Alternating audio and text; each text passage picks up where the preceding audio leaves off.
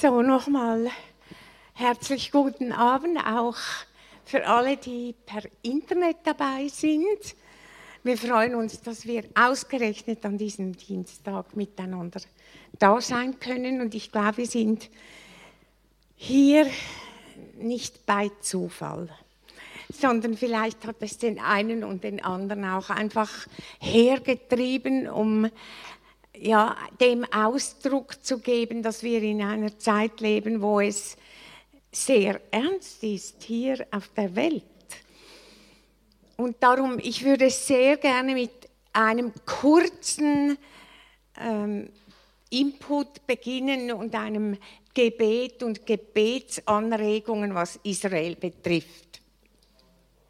Ich weiß, dass wir sind ja nicht untätig gewesen und wir sind sicher orientiert über das, das an diesem letzten Tag jetzt vom Laubhüttenfest am Schabbat, das wäre am letzten Samstag gewesen, diese überraschende Invasion stattgefunden hat und wo Israel vom Land her und vom von der Luft her und vom Wasser her angegriffen worden ist.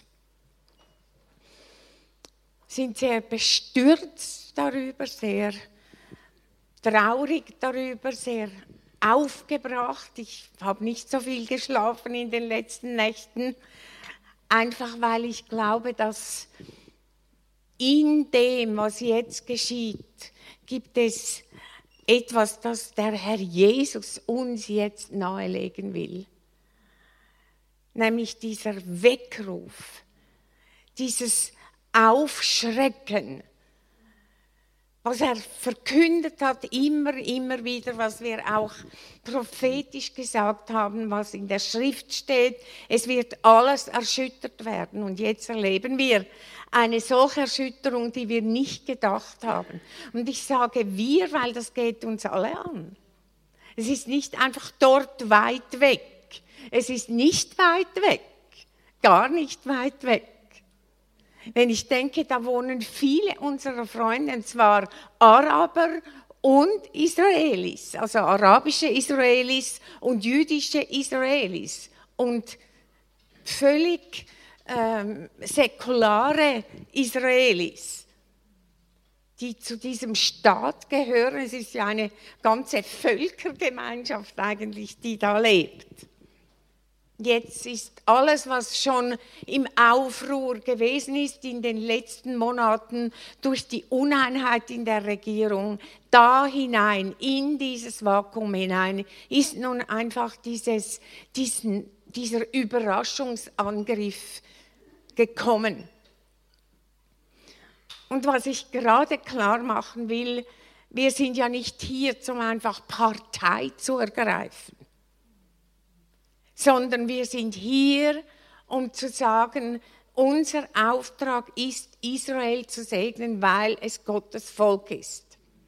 Weil es der Augapfel Gottes ist. Und zwar, ob sie es gut machen oder nicht gut machen, in unseren Augen. Das ist der Auftrag, den wir haben. Und wir werden genauso die Feinde segnen, damit das geboren werden kann, was jetzt geboren werden soll in dieser Zeit, in diesem Land. Und ich glaube, es spielt eine Rolle, wie wir uns positionieren und wie wir beten. Ich möchte nicht den ganzen Abend brauchen hier, aber einige Dinge möchte ich einfach noch sagen. Ich meine, dieser Angriff der totalen Überraschung, ausgerechnet in Israel, das so gut bewaffnet ist, das so gut organisiert ist, das wahrscheinlich die besten Abwehrsysteme in dieser Welt hat. Dieses Land wurde überrascht. Und zwar an einem Tag, 50 Jahre nachdem der, im Sechstagekrieg ebenfalls dieser Angriff an einem Schabbat stattgefunden hat. Ich glaube nicht, dass das Zufall ist, sondern ich glaube, dass das eine Berechnung ist und alles sehr gut vorbereitet worden ist über lange Hand. Und trotzdem, es ist an Gott vorbeigegangen. Unser Gott schläft nicht. Das heißt im Psalm, er schläft noch, schlummert nicht, der Gott Israels. Er, er ist nicht irgendwo total überrascht. Gar nicht. Sondern es wird regiert, hat Karl Barth einmal gesagt und geschrieben. Und ich glaube, es wird wirklich regiert. Da möchte ich eine kleine Brücke machen zu dem, dass wir ja jetzt in diesem neuen Jahr schon sind, in diesem neuen biblischen Jahr. Die haben schon das neue Jahr. Und das ist ja für uns dann das schon das 2024. Und ich glaube, dass der Psalm 24 ein sehr wichtiger Psalm sein wird. Und ich möchte da eine Brücke schlagen, weil es für die Einsicht, wie wir beten sollen und wie wir hören können, wichtig ist. Da heißt es ja, die Erde ist des Herrn und was darinnen ist, der Erdkreis und die darauf wohnen. Psalm 24. Der erste Satz, die Erde ist des Herrn, niemand anderem. Der ganze Erdkreis gehört unserem Herrn. Alle Menschen, die darauf wohnen, die sind sein Eigentum. Er hat uns erschaffen. Alle, alle Völker, alles gehört ihm. Und wenn wir jetzt über all das beten und nachstudieren, dann glaube ich, müssen wir es aus dieser Sicht und dieser Perspektive tun, dass wir einen Gott haben, der regiert, dem alles ist, dem wir gehören und der ein guter Gott ist und der es recht macht. Auch mit Dingen, die wir nicht verstehen.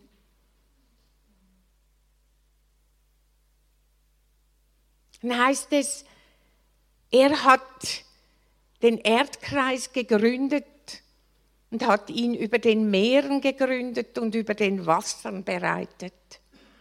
Wer darf auf des Herrn Berg gehen und wer darf stehen an seiner heiligen Stätte? Ich glaube, das ist eine ganz wichtige Frage. Da sind wir mitten im Thema für dieses neue Jahr. Es ist die Frage von Gott an uns. Möchtest du, du bist willkommen, im Heiligtum zu stehen. Du bist willkommen, ins Allerheiligste hineinzukommen durch das Blut des Lammes. Das ist die Antwort hier. Wer darf stehen? Und das ist der Kampf. Es ist auch der Kampf, dass unsere Freunde, unsere jüdischen Freunde, die den Messias haben oder die überhaupt abgehängt haben, die Israelis, und gesagt haben, es gibt keinen Gott, wir möchten sein wie alle anderen, dass sie merken, unser Gott lebt. Er ist derselbe, gestern, heute und in Ewigkeit. Unser Gott schläft nicht, es ist derselbe. Ein Weckruf. Aber nicht nur für Israel, es ist gleichzeitig für uns ein Weckruf. Wenn ich daran denke, wir sind ja aufgerufen, Israel zu segnen. Wenn ich jetzt fragen würde hier, wer hat das wirklich getan? Wer hat es täglich getan? Wer hat Israel vor Gott gebracht? Es ist unser Weckruf in dieser Zeit, weil an Israel entscheidet sich unsere Geschichte mit.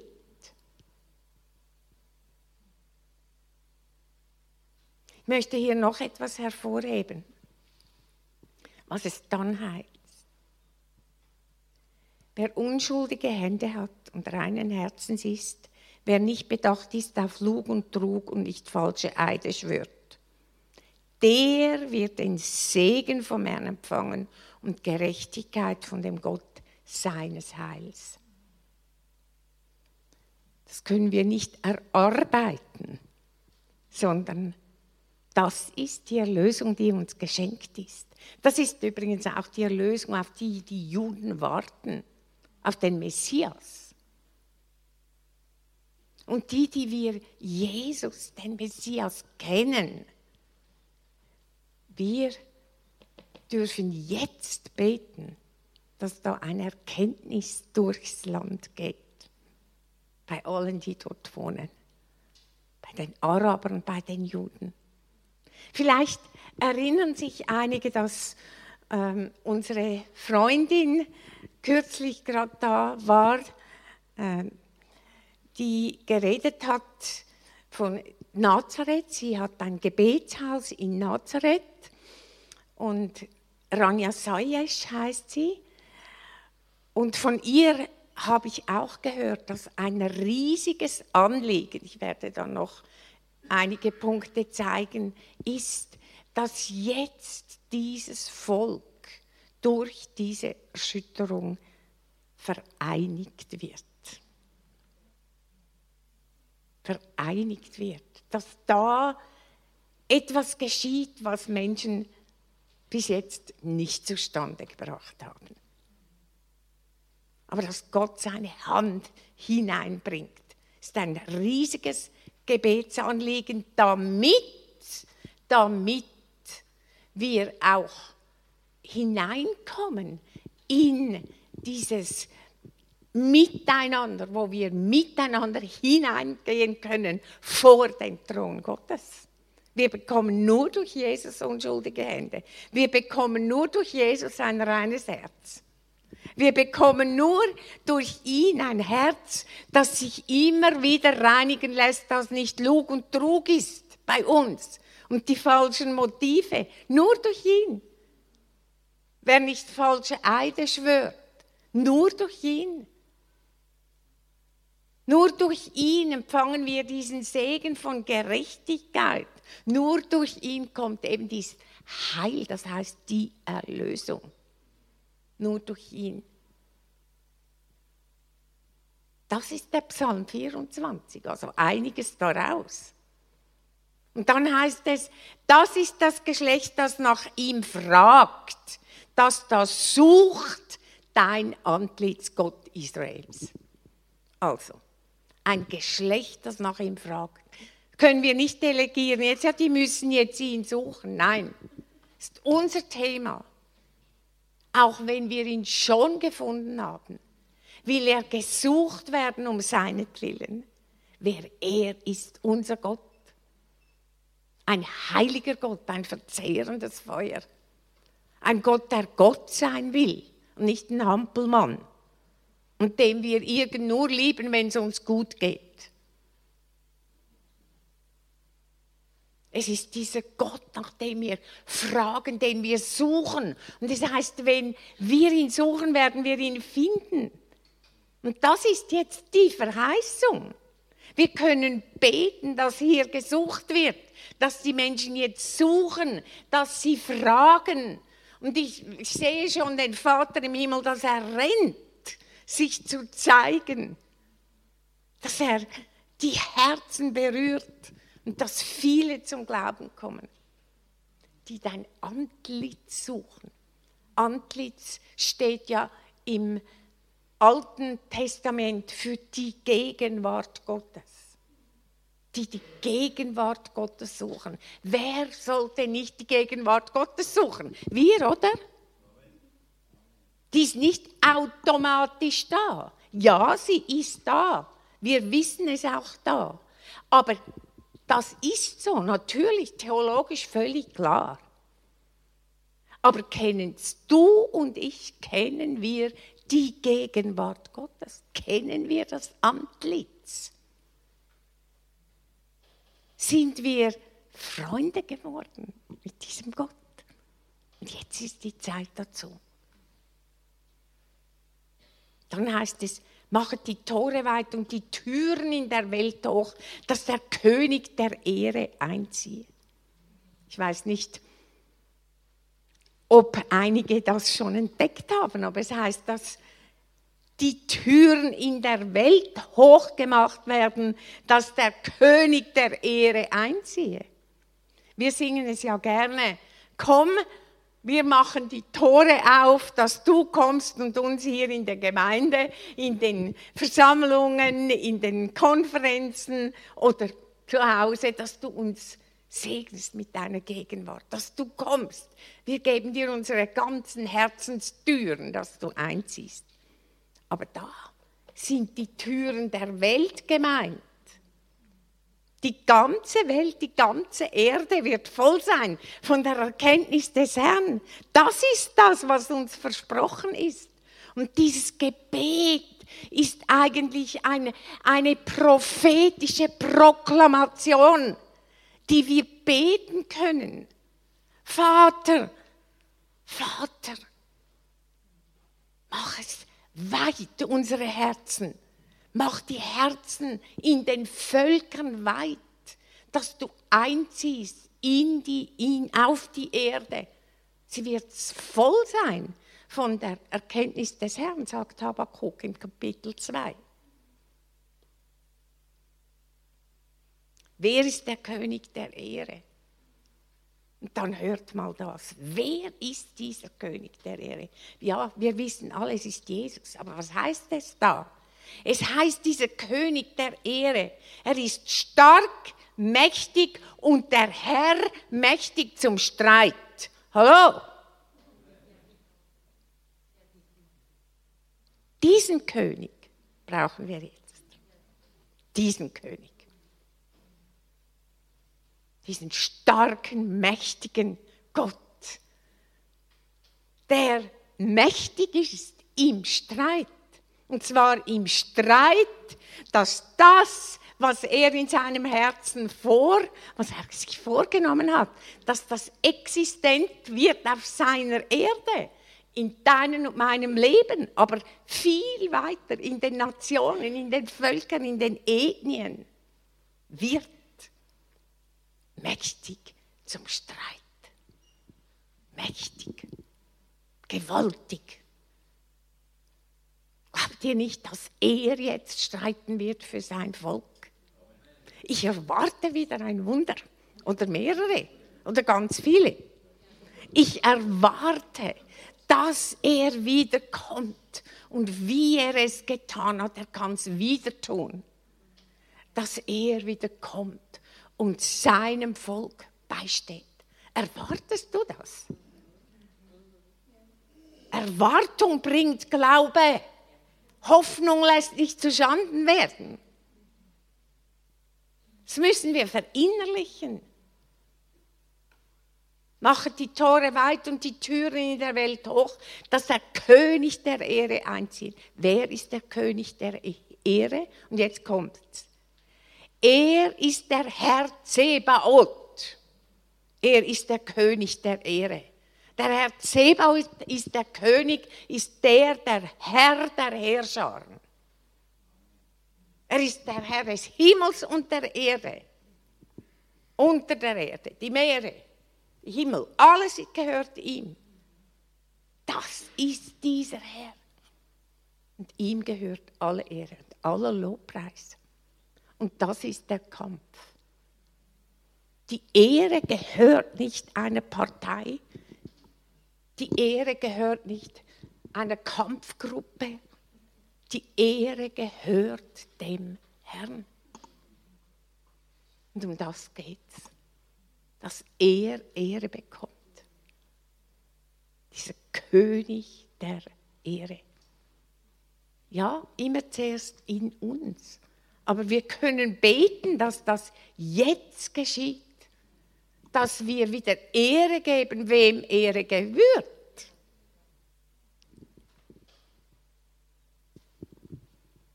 Ehre heißt, ich anerkenne, wer du bist, Gott.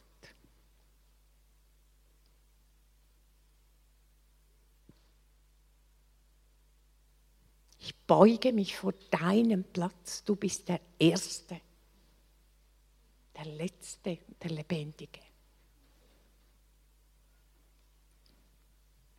Das war nur so ein Einschub. Da könnte man jetzt weiterfahren mit diesem Psalm, aber ich möchte das anregen. Beschäftigt euch mit diesem Psalm 24. Das ist eine Prophetie. Das ist auch kein Zufall, glaube ich.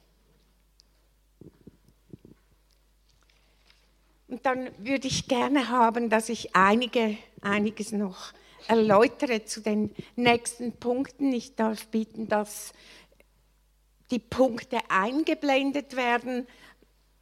Man, man kann alle oder einzeln, spielt keine Rolle. Das sind Anregungen für Gebetspunkte.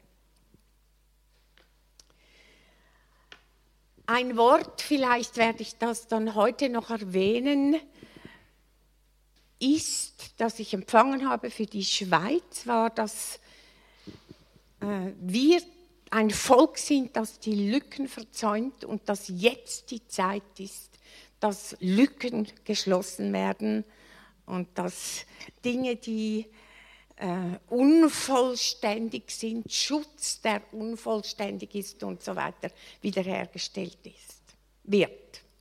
Und ich glaube, das ist ja wahr eine der Schwachstellen. Man hat nicht gerechnet mit zum Beispiel, da einfach Panzer kommen im vollen Karacho, alle Leute einfach umlegen, den ganzen Grenzschutz außer Gefecht stellen und hineingehen. Und ganze Dörfer einfach in Besitz nehmen mit all diesen scheußlichen Taten. Wir können bitten, dass jetzt der Grenzschutz, vor allem auch jetzt, das war ja vor allem im Süden, aber beten wir, dass der Norden geschützt ist auch. Die werden jetzt da schon gucken im Süden. Beten wir für den Norden, beten wir auch für das vom Wasser. Ich habe etwa vor einem Jahr, als Ranja hier war, oder vielleicht etwas später, halbes Jahr, ich weiß es nicht mehr genau, hatte ich ein Wort, wo ich gesehen habe, dass Tunnels gebaut wurden äh, vom, vom Meer her, Unterwassertunnels von den Feinden. Die haben da gebaut und, und so weiter. Also ich habe es gemeldet, es wurde gebetet, aber ich war, bin sehr unruhig wegen der, wegen der Seeseiten, sehr dass wir doch beten, dass da einfach das auffliegt. Wenn jemand nicht so genau beten will, dann kann er ja um Schutz beten. Gott hat uns versprochen, dass er eine feurige Mauer sein wird. Oder? Hat er gesagt im Sacharja 2,9, ich will, spricht der Herr, eine feurige Mauer rings um sie her sein und will mich herrlich darin erweisen. Das betrifft das Volk Israel, aber das betrifft auch uns. Will mich dann herrlich darin erweisen und dann braucht es keine Schutzmauern mehr. Das ist der Zusammenhang. Das ist das, was Gott vorhat. Noch braucht es diese Schutzmauern. Und trotzdem können wir bitten, dass der Herr selber die Heerscharen schickt und dass er jetzt diese feurige Mauer ist, so wie er es eben auch für das Volk Gottes schon war, als er nachts diese Feuersäule war und am Tag diese Wolkensäule. Und sie wurden nicht gesehen von den Feinden. Er kann es wieder machen. Beten wir dafür. Großes Anliegen, wir, wir haben das mitgekriegt, die Regierung Bildung war sehr schwierig in Israel und sie sind sich nicht eins, aber wir können beten, dass sie gerade unter diesem Druck eins werden. Auch die Einheit zwischen den messianischen Gemeinden, zwischen den arabischen Gemeinden und den jüdischen Gemeinden, dass da einfach Einheit und Liebe ist. Großes Anliegen. Dass diese Liebe nicht erkaltet. Da hat es wunderbare Prozesse von Einheit gegeben in den letzten Jahren und dass da jetzt nicht dieses Samenkorn von Misstrauen gesät werden kann und dass die Liebe nicht erkaltet. Ich glaube auch, dass wir dafür beten müssen, dass äh, kein verfrühter dritter Weltkrieg passiert, dass da nicht etwas ausgelöst wird, wo das jetzt nicht die Zeit ist, weil das ist ja die Absicht. Die Absicht ist eigentlich, dass es jetzt einen Weltkrieg gibt über diesen Thema, ganz klar. Und wir müssen bitten, dass hier Gottes Timing, Gottes Zeit, dass einfach, dass das in Kraft kommt, was der Himmel hat. Und das ist, dass der Herr da einfach Stopp gibt, wo wir keinen Zugriff haben. Auch, dass wir beten, dass die Pläne der Feinde offenbar werden. Das war ja offensichtlich nicht so.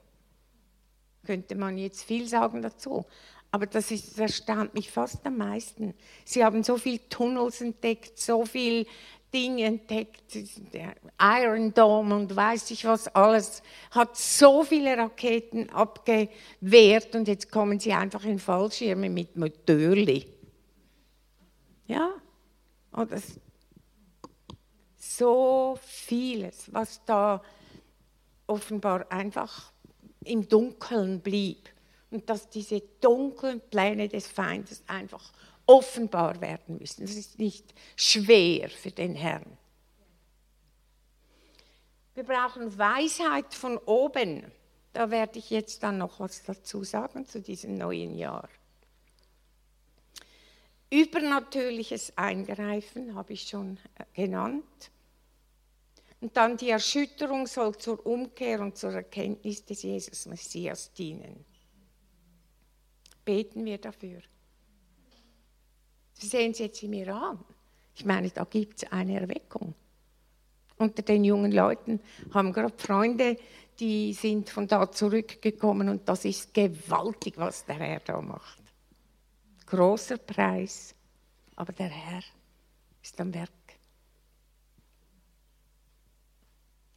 Dann Trost und Einsicht. Jesaja 40, tröstet, tröstet mein Volk beten wir, dass da all diese Familien, dass da Trost Gottes hineinfließt, dass sie einander überhaupt noch trösten können, auch in diesem Druck und so weiter. Auch segnen anstelle von Fluchen. Es nützt gar nichts, wenn wir jetzt Dschihad äh, mit Hass umhüllen und, und, und, und. Das ist alles nicht recht. Das sind keine guten Bewegungen. Die Hamas ist nicht eine gute Bewegung, selbstverständlich nicht. Wir sollen nicht das, was, was schlecht ist, gut nennen und das, was gut ist, schlecht nennen. Aber wir sind berufen, diese Leute zu segnen zur Umkehr. Und wir haben Autorität zu sagen, stopp im Namen Jesu zu all diesen Machenschaften. Lassen wir uns nicht von den Juden trennen. Es werden Dinge folgen jetzt in den nächsten Tagen und Wochen, die uns nicht gefallen. Es werden Dinge folgen, die, die werden wir nicht verstehen. Wir haben ja bis jetzt auch nicht alles verstanden. Aber das ist nicht die Frage des Verstandes unserer Gebete. Wir brauchen unseren scharfen Verstand, ja, aber unsere Gebete sind, dass wir segnen, damit sie Weisheit hören, damit das geschieht, was Gott will. Segnen setzt Gottes Pläne frei. Darum segnen wir. Es ist eine Waffe. Dann Täuschung binden. Es gibt ja so viel Täuschung jetzt. Und ich denke auch wir, die westliche Welt und die übrigen Völker sollen getäuscht werden. Sie mit Unwahrheiten, mit Lügen.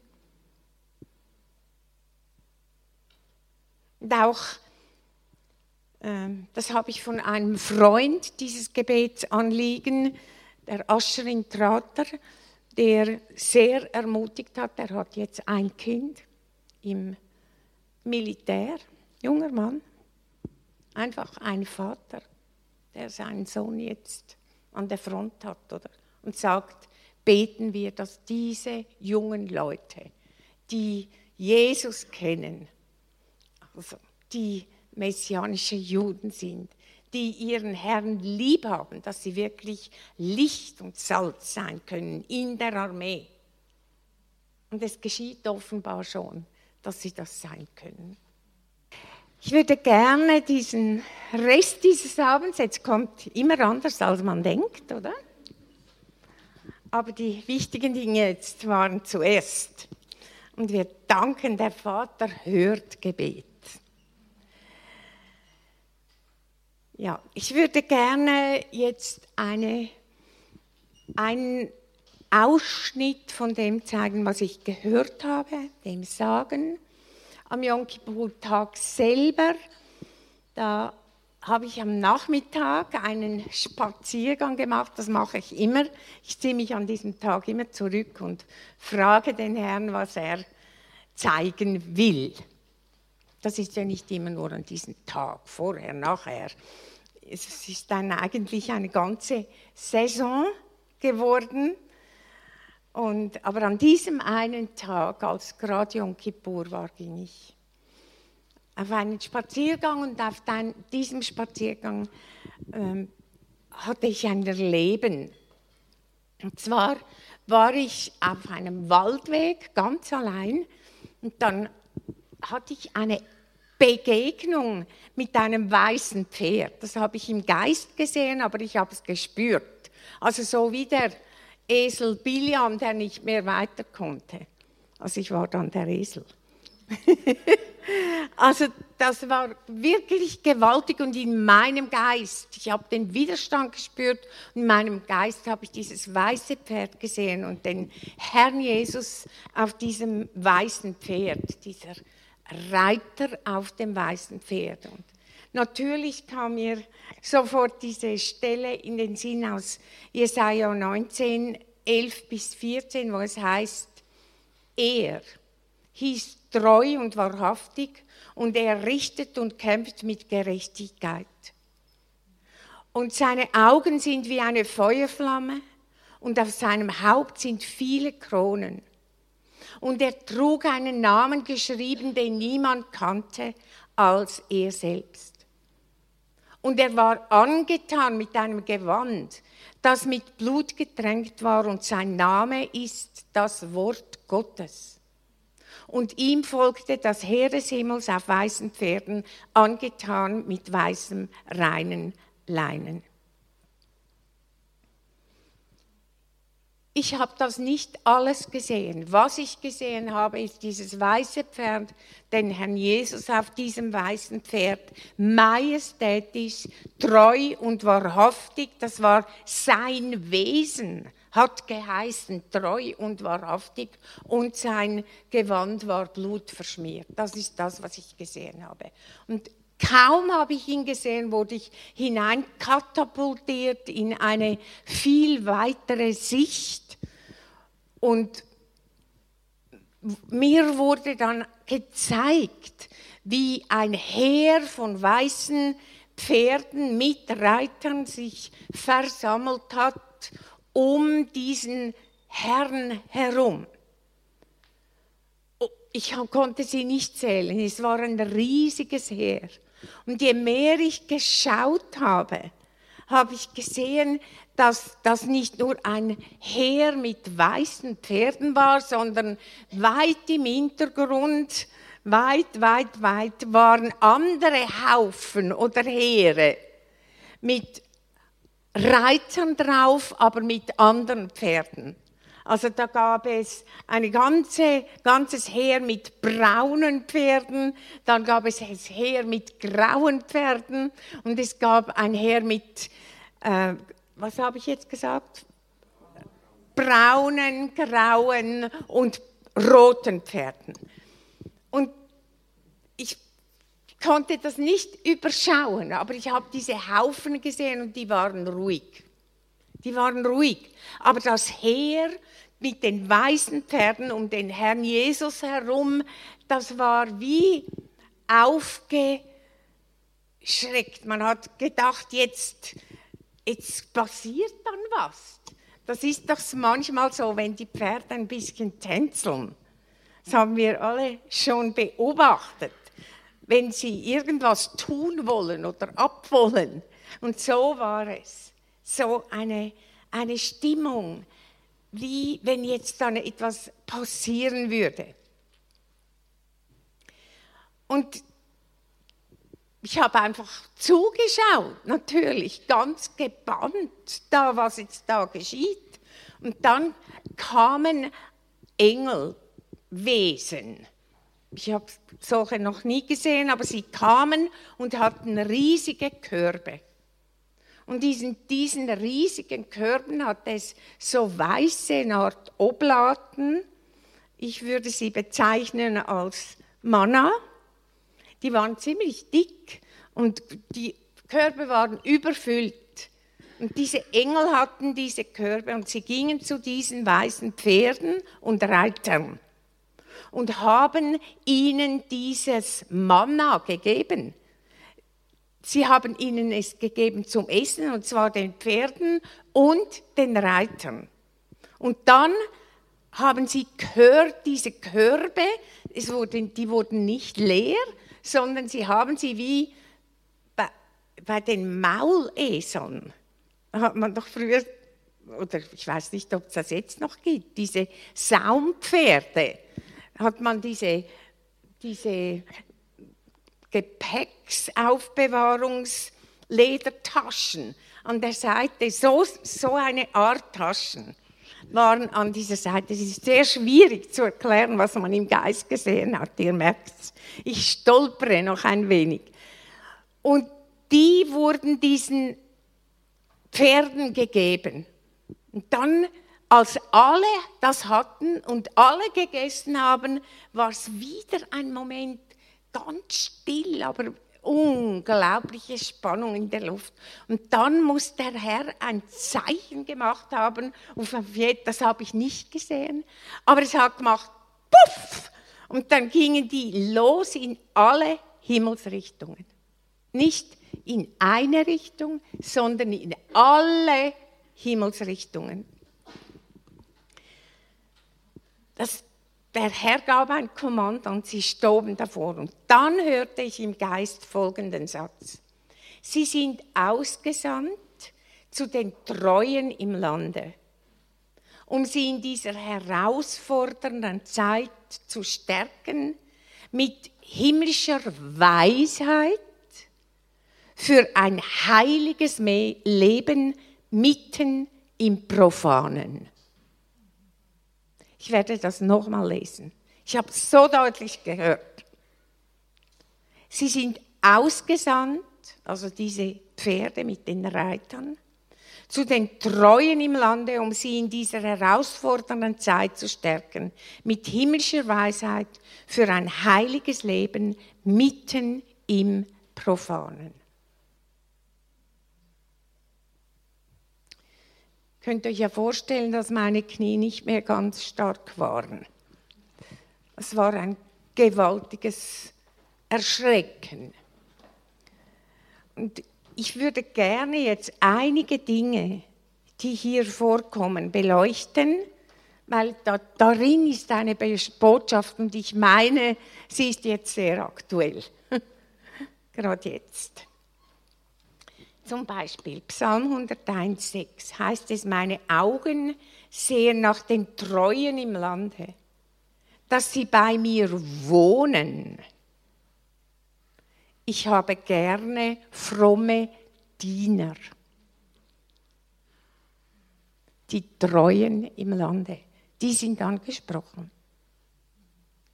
Die. Gott sucht jetzt diese Treuen. Sucht dich und mich. Es ist eine Einladung. Es ist auch eine Einladung, wenn wir nicht treu waren, dass wir umkehren. Einladung zu sagen, Herr Jesus, ich war dir nicht treu. Und dann heißt es im 2. Timotheus 2, 13, auch wenn wir ihm untreu waren, dann ist er doch treu. Treu und gerecht an diesem, dieser Person, das ist die Person Gottes. Er ist der Treue. Sein Wesen.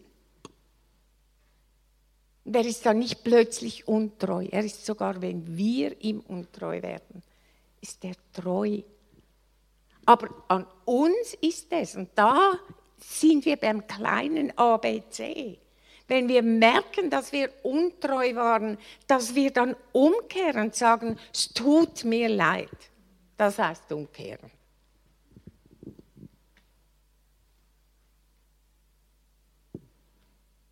Man könnte viel sagen über die Treue. Ich nenne noch 1. Korinther 1,9. Gott ist treu, durch den ihr berufen seid zur Gemeinschaft seines Sohnes Jesus Christus, unseres Herrn. Sehr wichtig. Wir haben es mit diesem Gott zu tun, mit diesem treuen Gott, der die, der Stifter ist unserer Liebesgemeinschaft mit dem Herrn Jesus. Wir haben einen treuen Vater im Himmel, einen treuen Heiligen Geist, der diese Treue von uns stärkt und nährt.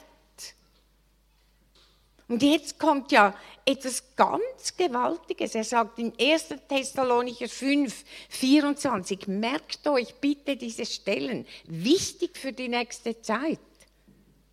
Warum? Das ist das Arsenal von Schriftstellen, die uns hilft, wenn wir drohen, irre zu werden an dem, was wir sehen dann müssen wir wissen, was Gott für einen Charakterzug hat. Da heißt es nämlich 1. Thessalonicher 5, 24. Treu ist er, der euch ruft, der wird es auch tun. Wir denken da immer, das ist ja uns, geht unsere Berufung an. Ja, stimmt. Aber das ist viel weiter. Viel, viel weiter. Unser Gott wird zu dem stehen, was er gesagt hat. Zu allem. Es wird in Existenz kommen. Und jetzt sehen wir hier ein Szenario, oder ich habe das gesehen, dass die Treuen im Lande, eben die, da gäbe es noch vieles zu sagen, aber ich kürze ein bisschen, dass die eine Stärkung bekommen vom Himmel. Das ist ein prophetisches Wort und wir können damit rechnen. Wenn wir es nehmen, können wir sagen, ich, Jesus, ich gehöre zu diesen Treuen und ich will zu den Treuen gehören und ich nehme diese Stärkung vom Himmel an. Und es war ganz klar, die Stärkung ist eine Form von Weisheit, die uns geschenkt wird. Das war's.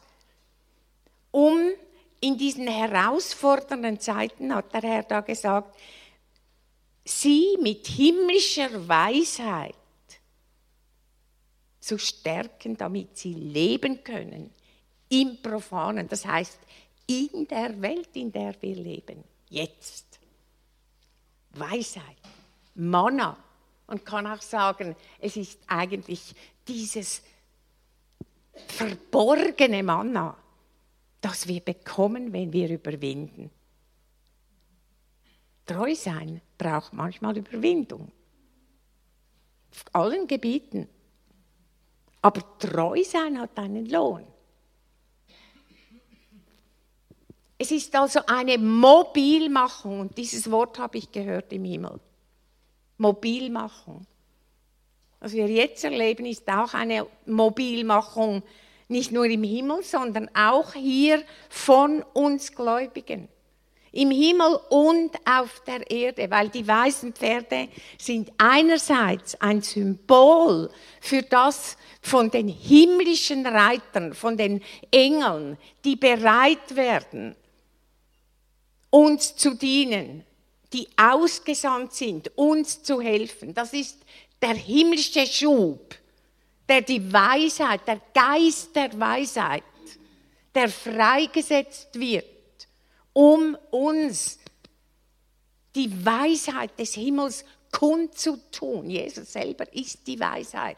In ihm sind alle Schätze der Weisheit, der Erkenntnis verborgen. Und das ist das, was vom Himmel freigesetzt wird. Können wir rechnen damit. Und gleichzeitig sind natürlich du und ich, wir sind diese weißen Pferde. Das ist die Mobilmachung hier auf der Erde. Wir müssen jetzt aufhocken. Wir, die Treuen im Lande, sind jetzt da gemeint. Die bekommen jetzt dieses Manna vom Himmel. Ich sage das prophetisch und es wird geschehen. Und die bekommen jetzt diese Stärkung. Und die werden jetzt ausgesandt, damit sie jetzt ihre Nächsten stärken. Damit wir stehen in dieser Welt als Salz und als Licht. Ausreiten und verkünden. Er ist der Herr. Wir haben ein Evangelium. Das ist das Protein der Weisheit, nenne ich das, vom Himmel, was wir bekommen. Es wird uns zuteil. Und ich glaube, es ist, ich habe dann noch weiter gehört natürlich, da bleibt man ja dann. Und eines, das ich auch hörte, war, der Herr hat gesagt, den Treuen wird mehr anvertraut und je mehr sie austeilen, desto mehr bekommen sie. Also da ist noch mal ein Geheimnis drin. Wir denken ja natürlicherweise, wenn ich jetzt so viel gebe oder weggebe oder wenn ich jetzt so viel investiere, dann habe ich ja immer weniger. Oder? So redet der Geiz. Da kann es auch um Zeit gehen und nicht nur um Geld. Da kann es um Beziehung, um Herzteilen, um ganz vieles gehen. Und der Herr hat gesagt, wenn Sie jetzt, wenn Sie austeilen, gebe ich Nachschub. Genauso wie ich das im Himmel gesehen habe. Dieses Mann hat nicht aufgehört. Es ist mehr geworden. Es wird mehr. Können wir rechnen damit. Ich habe dann auch gesehen, wie, wie jemand, das weiß ich jetzt halt nicht, ob das ein Engel war oder eine Person, dieses, dieses weiße Manna auf eine offene Wunde gelegt hat und sie wurde sofort geheilt. Das hat mir jetzt so viel Hoffnung gegeben. Ich habe in den letzten Tagen jetzt um dieses Manna gebetet für Israel und diese vielen, vielen Verwundeten. Also, der Herr kann alles machen. Das heißt aber auch, dass wir Weisheit bekommen, wie wir beten können. Oder? Übersetzt. Dass wir, ich, ich erwarte einen Schub für die Heilungsteams, für die prophetischen Teams an Weisheit. Und je mehr sie geben, desto mehr bekommen sie. Also, nehmen wir das in Anspruch. Es heißt übrigens, wem Weisheit mangelt, Jakobus 1,5, der soll bitten.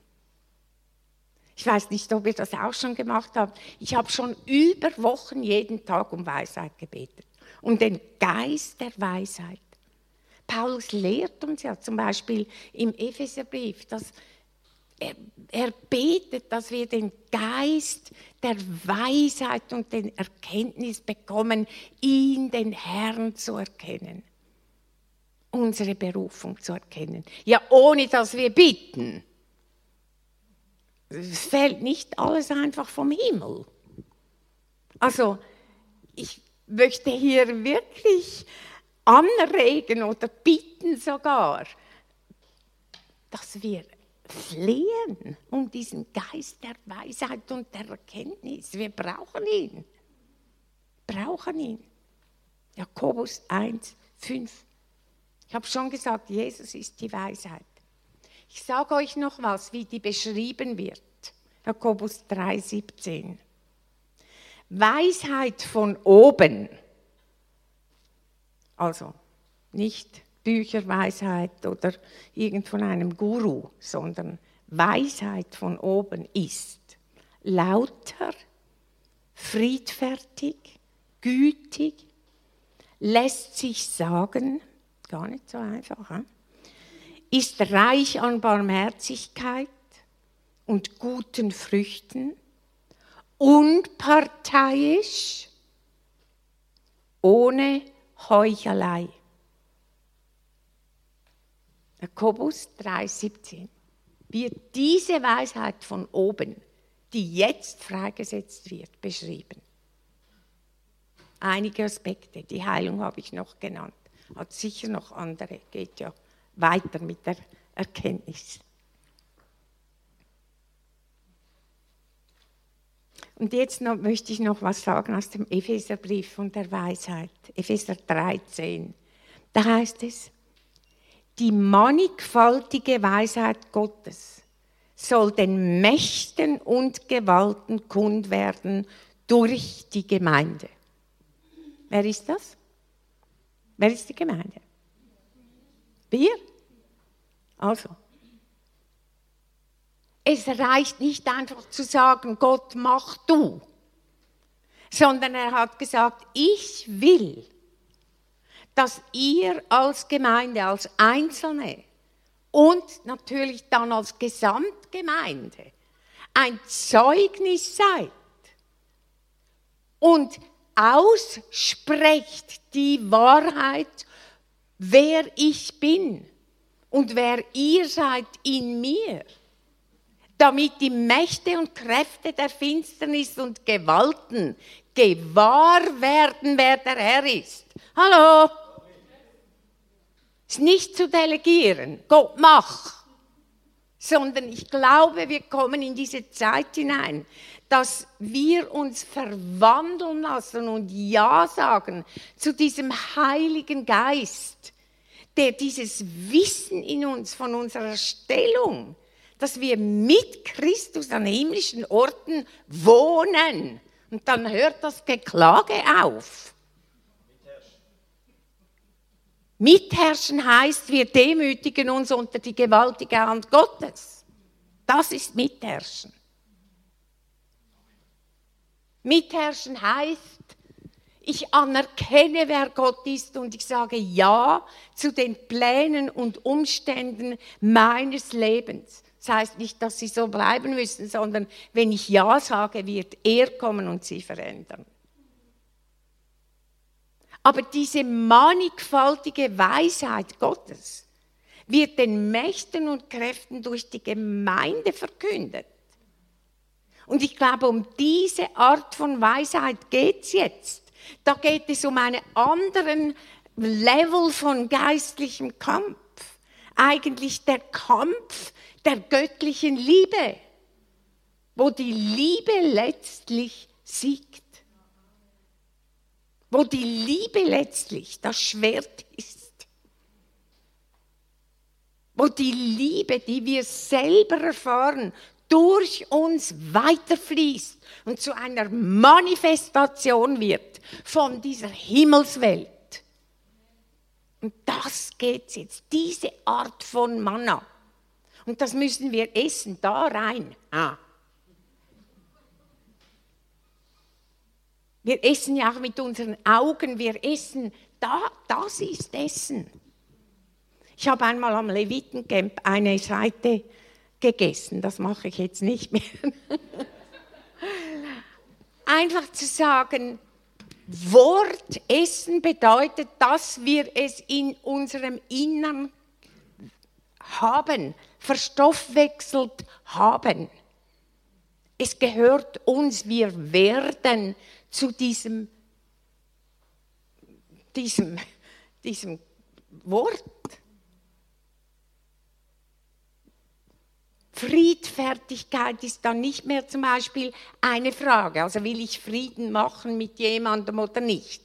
Ist gar keine Frage mehr. Das wird ein Wesenszug. Das, ist überflüssig. Wir reden hier von einer Kraft der Liebe, die durch uns Explosion wird und die Mächte und Kräfte lassen ihre Finger weg. Ich meine, die sind ja besiegt. Die Frage ist einfach, ob dieser Sieg durch uns manifest werden kann. Und die schöne Nachricht finde ich einfach, wir bekommen dieses Manna. Hallo, habt ihr auch ein bisschen Freude? Also ich habe Freude. Also ich habe einfach Freude, dass der Herr Jesus wieder uns einfach zur Hilfe kommt und nicht aufhört oder und denkt, ja, jetzt lasse ich die mal und schaue, wie sie reagieren. Nein, er sagt, aller himmlischen Segen und ich schiebe nach, ich sehe doch, wie es euch geht. Noch was zum verborgenen Manna. Sehr spannend. Das muss man selber dann nachlesen. Ihr könnt in Offenbarung 2 ein bisschen mal, ähm, könnt ihr dieses Sendschreiben an die Gemeinde von Pergamon studieren. Und das, da kommt dieses Manna vor, die Gemeinde von Pergamon. Offenbarung 2. Und da ist es dann ab Vers 17. Hm, Aber ich möchte zuerst noch was sagen. Die Gemeinde von Pergamon, der Engel, der das, der Überbringer ist, ist der mit dem scharfen, zweischneidigen Schwert.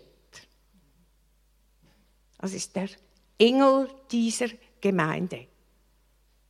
Und da heißt es dann, Vers 17, wer Ohren hat, der höre, was der Geist den Gemeinden sagt, weil da geht es um fremde Lehren. Und es geht aber auch darum, dass diese Gemeinde an Jesus festgehalten hat. Dann, wer überwindet, dem will ich geben von dem verborgenen Manna. Da werden wir. Von diesem Manna und will ihm geben einen weißen Stein. Und auf dem Stein ist ein neuer Name geschrieben, den niemand kennt als der, der ihn empfängt. Das ist die Verheißung, die mitkommt mit diesem Manna. Dass dieser Name, der uns kundgetan wird, das ist dieser Jesus-Name, der für uns eine besondere Bedeutung so besonders bekommt, dass es unser Herr Jesus wird. Kann man das verstehen? Mein Herr Jesus, mein Freund, mein Herr, mein Geliebter, der, auf den ich warte, der, dessen Braut ich bin. Der, der mir ein komplett neues Leben gegeben hat. Ich bin eine neue Kreatur. Dieser Jesus. Gib mir diesen Namen, den speziellen, den nur ich kenne. Den verrate ich nicht. Den haben wir, den bekommen wir. Und genauso ist dieses Manna gedacht. Es ist uns zugedacht. Denk ja nicht, ja, das ist ja aber nicht für mich. Doch, wenn du untreu warst, kannst du um Vergebung bitten. Und dann heißt es, der Herr ist treu und gerecht und vergibt und wäscht uns. Und wir können wieder hinstehen vor ihm und sagen, da bin ich, Herr Jesus. Forme in mir die Treue. Und jetzt hätte ich gerne von diesem Manna. So einfach ist's. Aber tun musst du es und ich es. Weisheit ist da. Bitten wir darum.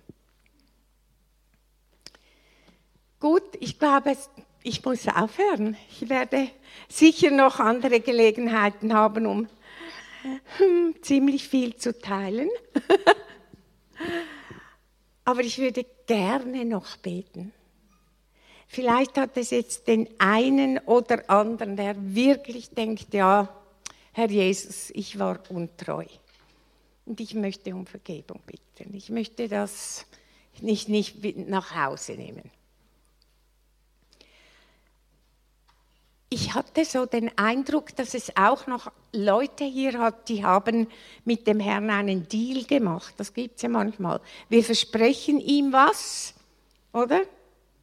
Und dann ja, ja, vergessen wir dieses Versprechen oder können es nicht einhalten oder und dann haben wir ständig ein schlechtes Gewissen, dass wir es nicht einhalten könnten. Aber der Deal besteht immer noch. Steht dir? Also wenn du einen Deal machst mit Gott, dann heißt es eben, dass du einen gemacht hast. Und ich glaube, es hat Leute hier, die haben das gemacht und wenn wir es nicht einhalten könnten, können wir wieder zu Jesus gehen und sagen, Herr Jesus, ich gebe dir diesen Deal zurück. Ich konnte es nicht halten, es tut mir leid. Bitte vergib mir, wasch mich wieder und hilf mir, dass ich jetzt, einfach heute, wieder neu anfangen kann ich bitte mal, dass diejenigen, die das betrifft, dass ihr mal aufsteht und auch diejenigen, die einfach bekennen wollen, ich war untreu, dann würde ich gerne da beten mit uns. Wir haben uns ja manchmal auch was vorgenommen, oder? Haben gesagt, ja, ja, ich mache das, jeden Morgen um sieben, oder? Und dann, also ich habe das immer wieder gemacht dann muss ich kommen und sagen, Herr Jesus, tut mir wirklich leid. Ich habe es einfach nicht geschafft. Wie ein Kind dürfen wir kommen.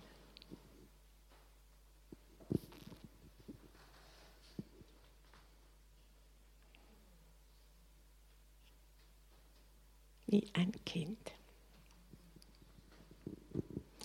Lieber, lieber Herr Jesus.